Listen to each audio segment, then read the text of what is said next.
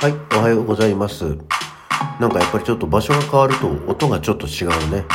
そんなわけで、えー今日は大阪に来ております。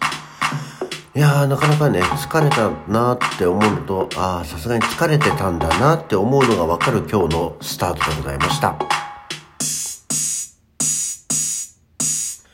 はい。改めましておはようございます。4月10日の日曜日午前6時59分起き抜けラジオ西京一でございます。えー本日はですね、大阪宮古シティホテルのスーペリアツインルーム洗面所からお送りしております。いや、だってまだだってみんな寝てんだもん。なんか、ね、えっ、と、いつもの調子で喋ってると、まあ子供たちも疲れてるだろうから、あんまり悪いなと思って洗面所に来たら意外と声が 響く。そんな感じです。ちょっと聞こえ方がどうなってるかわかりませんけどね。あそんなわけでね、無事に大阪に着きました。昨日は一日かけての各駅停車、青春18切符の旅だったんですけどね。まあ昨日の収録終わってから、えー、だいたい7時15分ぐらいかな ?20 分ぐらいか。家を出て。で、えー、やってきましてね。最初、あの、赤羽からですね、あの、熱海行きの普通に、電車に乗ってですね、最初だけ、まずはちょっと乗れるうちはちょっと楽をしながら行こうと思って、グリーン車で行ったんですね。土曜日の朝一の熱海行きの方面の電車なんで、もしかしたらグリーン席も混んでるかなと思ったら、意外とガラガラで、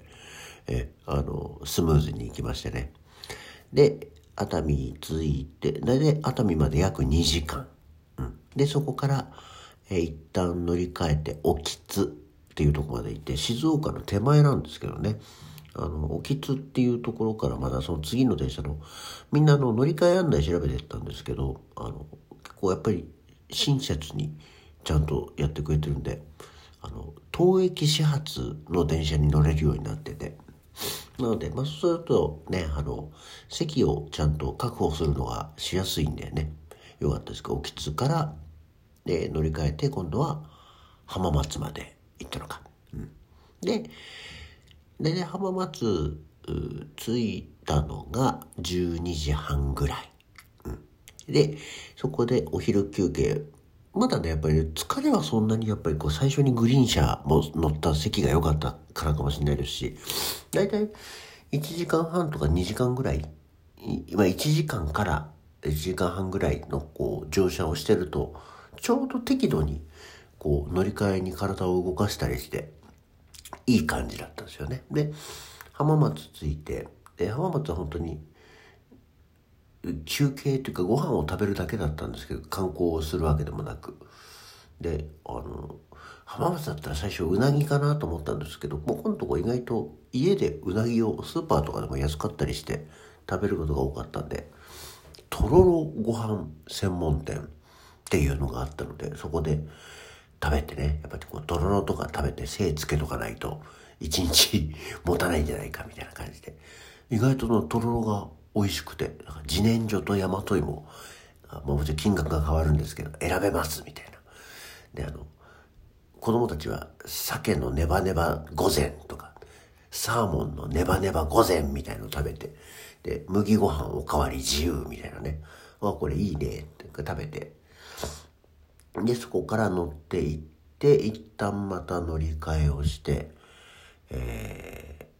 ー、だんだん駅名が忘れてきちゃった。米原とかあの辺まで行ったんですけど。で米原？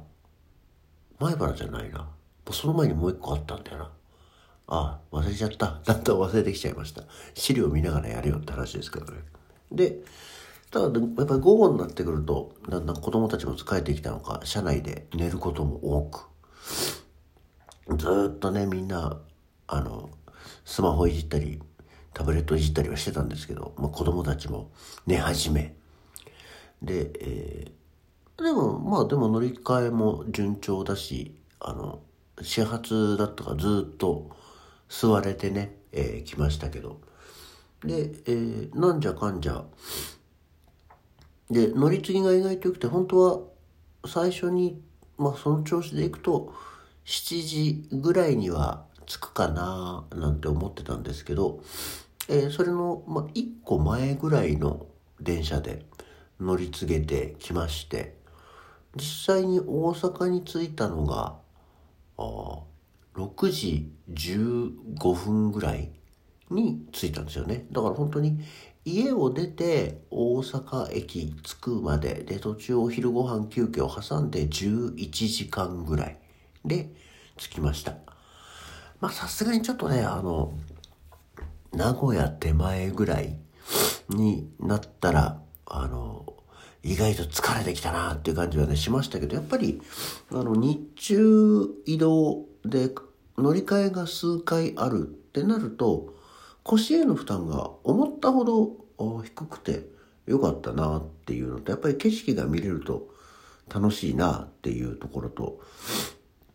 あと、大きいターミナル駅、だから名古屋にしても、京都にしても、静岡にしても、通るんですけど、なんていうの、こう、通過駅だったんで、名古屋にいたっちゃ私ね、私も寝てたんで、名古屋通ったかどうかもわかんないぐらい、な感じで行ってましたからね。なんか、やっぱりの、乗り換え案内、昔はね、自分たちでこう、時刻表を見ながらやってて、で、昔はやっぱり大垣行きだから、まずはね、夜中大垣まで朝着の行って、そっから、ちんたら乗り継いでってやつだったんで、それよりはやっぱり楽だなと思っておりました。で、えー、大阪に着きまして、で、前回来たのがね、まあコロナの前の3年前に、やっぱり子供たちと3人で来た時に、えっ、ー、と、USJ とか、行ってたんですけどね。で、その時に、あの、道頓堀の、え、うどん屋さんの今井というところがあって、まあ、そこで、あの、いや、絶対ここ美味しいからさ、うどん食べたいんだよね、なんて話をしたんだけど、たまたま、定休日だったのかな。で、お休みだったんですよ。で、行けなくて。で、今回はそのちょっと、まあせっかくだから、え、あのね、今井行こうよって言って、ってきまして、道頓堀に、まあ夜7時ぐらいか、に着いたんですけど、あれやっぱりもう、人手は結構、ね、戻ってきてる感じだったんですけど、あのやっぱお店がね、潰れてるね。もう、何貸し店舗とか貸しテナントとか、シャッター閉まっちゃったりとか、もう張り紙してたりっていう、もうお店がものすごく多くて、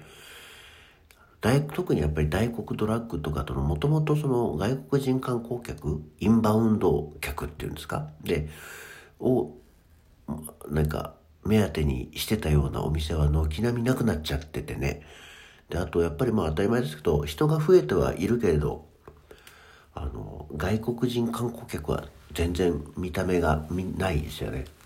前はやっぱり、その3年前行った時は、回転寿司のお店とかに結構どこの回転寿司のお店でも、あの、いわゆる白人系の外国人も中国人系の外国人もよく並んでたんだけどそういうもうやっぱり並ぶようなお店がなくなっちゃってるっていうね昨日土曜日だから普通にお休みの人たちもいるだろうにやっぱりこうお店で行列ができてるようなお店っていうのがなくなってるのとやっぱりお店が本当に潰れてるからうわこれはすごい打撃だったんだなっていう感じはしましたね。あのだってカニ道楽とかさフグのズボラ屋とかもやっぱりこう複数店舗あったところがもうギュッと絞っちゃって、なんとか店なんとか店みたいなのがあったのがもう本店だけで営業してますみたいな感じになって、ああ、こういう大手でもそうなんだなっていうような感じがありましたね。で、まあ昨日はそれで今井でおうどんを食べて、で、子供たちもちょっとやっぱりたこ焼きが食べたいよっていうことで、じゃあって言ってあの、わなかっていうナンバーグランド花月の横にあるたこ焼き屋さんに行って、たこ焼きを食べ、で、えー、ホテルにチェックインし、で、ホテルがさ、今回その3人用のやつで、もうぶっちゃけ金額で言うと7700円だったんですけど、